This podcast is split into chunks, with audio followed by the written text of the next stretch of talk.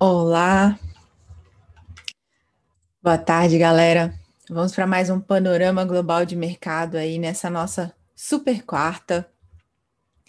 Tensa, bem tensa, né? 17 de março de 2021. Tivemos aí decisão do Copom no Brasil, tivemos é, decisão no, do Fed também, né? Com o discurso do presidente. Jeremy Powell.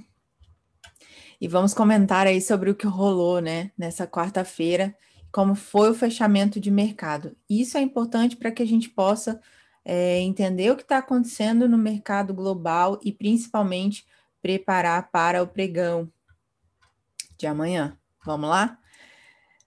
Bom, o Fed manteve né, a taxa de juros perto de zero aí pelos próximos anos. Após já tinha falado sobre isso, né? Que eles iriam manter e de fato é, cumpriram a promessa. Estão projetando aí um rápido salto no crescimento econômico dos Estados Unidos ainda esse ano. O Banco Central dos Estados Unidos vê essa economia crescendo 6,5%, o que seria aí o, o maior salto do PIB desde 1984. E a taxa de desemprego em queda para 4,5% no fim do ano. O comitê do Fed afirmou que os indicadores de atividade econômica e emprego também melhoraram. O presidente, Jeremy Powell, disse que os piores resultados econômicos que poderiam ter surgido com a pandemia foram evitados aí graças ao apoio agressivo do governo federal e do Banco Central. Diz também que a maior parte do comitê não está estimando o aumento nas taxas durante esse período de previsão, e esse período vai até 2023. Essa perspectiva dovish, né, que significa mais leve,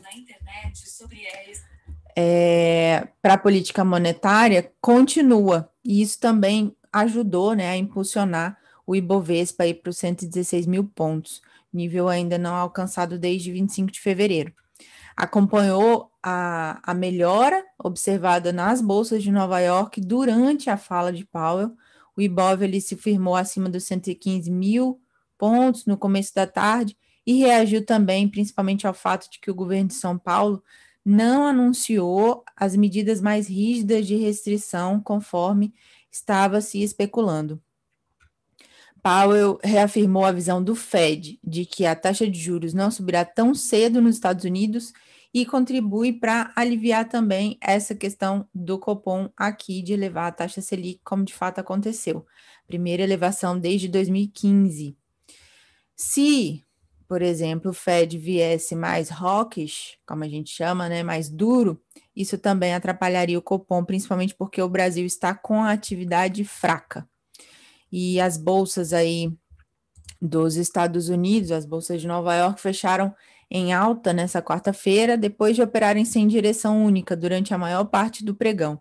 Inclusive no início da manhã, em que aqui uh, no mercado americano estava em queda, o Ibovespa estava subindo, assim, completamente em direções é, descoladas. Os índices só se firmaram no azul aqui nos Estados Unidos depois do presidente do Federal Reserve afastar qualquer possibilidade aí da entidade reduzir juros e compra de títulos antes do esperado. O índice, o Dow Jones e o S&P renovaram máximas históricas de fechamento após encerrarem é, o pregão com altas de 0,58 e 0,29. E o Nasdaq reverteu as perdas significativas registradas mais cedo e avançou 0,40%. Ele chegou a cair aí 1,35 Nasdaq, né? Ele concentra aí as, as ações de tecnologia. Então, o índice chegou a cair 1,35, chegando na mínima do dia, mas fechou em alta de 0,40%.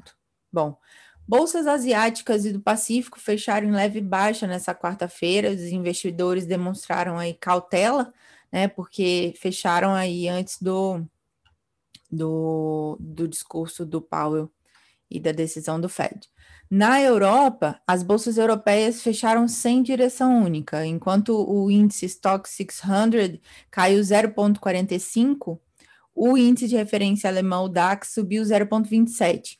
o estoque 600, né, reúne as principais ações da região e encerrou em queda. No Brasil, uma alta aí de 2,2%, fechando em 116.549 pontos. O índice rompeu ali uma resistência na casa dos 115 mil pontos. Inclusive, a gente conversou sobre isso é, anteontem, acho que foi na segunda-feira, né? Falei para vocês daquela região do 115 e foi embora. O destaque do fluxo hoje foi para a corretora XP, que vendeu um bilhão e meio em contratos de índice futuro.